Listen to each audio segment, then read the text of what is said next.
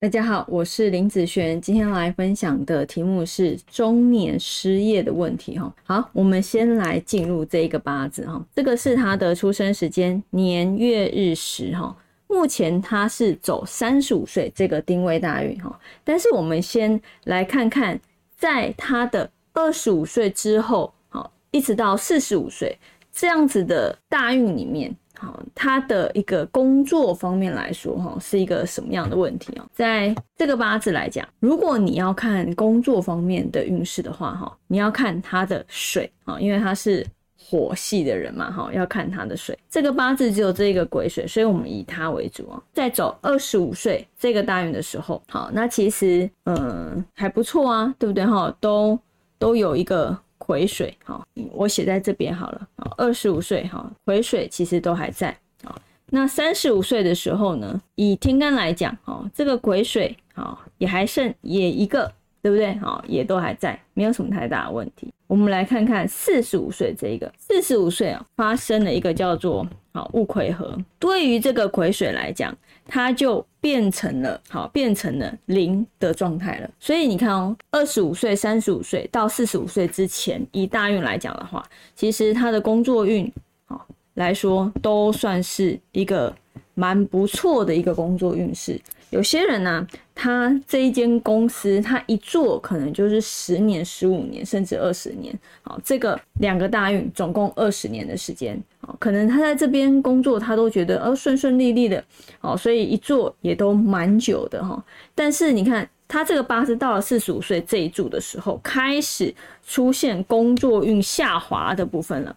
好，或许他在这个时候呢，换了一个老板，换了一个主管。跟他不合的现象开始产生了，哦，产生反而造成了，你看这个戊癸合是什么？哦，戊癸合以食神来讲，好，这个好是他的官嘛，对不对？那戊呢是他的食伤嘛，所以说如果以这样来讲，代表他跟他的主管、老板这方面很容易有不合的现象。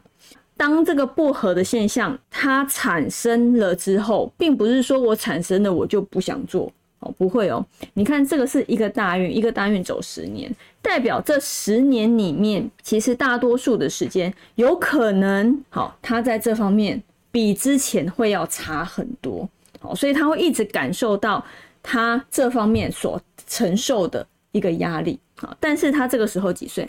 四十五岁之后了。他这组运四十五到五十四岁。好，这十年你看到五十四岁哦，嗯，这个年龄来讲算是中年了啦。好，如果他在四十五岁之前都是在同一个公司，那他在四十五岁之后，他的这个方面变不好的时候，很容易就会去做去做转换。当他一去做转换，他有可能会产生一个问题，就是这个公司做太久了，如果他没有好自己的一技之长，或者是哦他没有再去进修的。东西的时候，年龄找工作会是一个问题。技术这些加减分的东西，如果他没有帮他加分的东西，就只有就只有工作经验的时候，你想看看，其实他找到工作这样子的一个机会，其实会比年轻人，比如说四十五岁之前的人还要再低，好，还要再低，好，因为他的官运来说，在这个大运就已经偏弱了。哦，就已经平了，所以，呃，四十五岁之后，常常有人转换工作啊。哦，那你要注意一下，哦，就是这个时候你转换该怎么样去度过这样子的危机？因为毕竟这样子年龄的人，他有要养上，也要养下。好，下面有小孩，上面有父母，这个时候上下都在的时候，其实你要花的心思会比年轻的时候会多更多。那一旦在经济上面出状况的时候，那你本身的经济条件之前都没有把它用，就是把它建立起来的时候，那其实这个时间对于他来讲，他一旦没工作，他就会非常的辛苦。所以为什么？呃，我之前一直在提倡斜杠斜杠的东西，斜杠不要等到你后面的时候再去做这件事情，有的时候都为时已晚。好，但是越年轻做会是越好。你常常要有一个危机意识，当你没有在这边做的时候，那你可以做什么？好，那减少中间找工作的时间，因为当你的年龄越来越大的时候，说真的，你的经验越来越好没有错，但是呢，不是因为你的经验非常丰富，你就更容易找到工作，不见得，不见得，他会因为你年龄的关系，反而你的录取率会降低。好，所以还是要一个技术再生。对于好年龄越来越长的人，反而是越重要的。好，那上影这个影片就分享给大家以及我的学生，我们下次见喽，拜拜。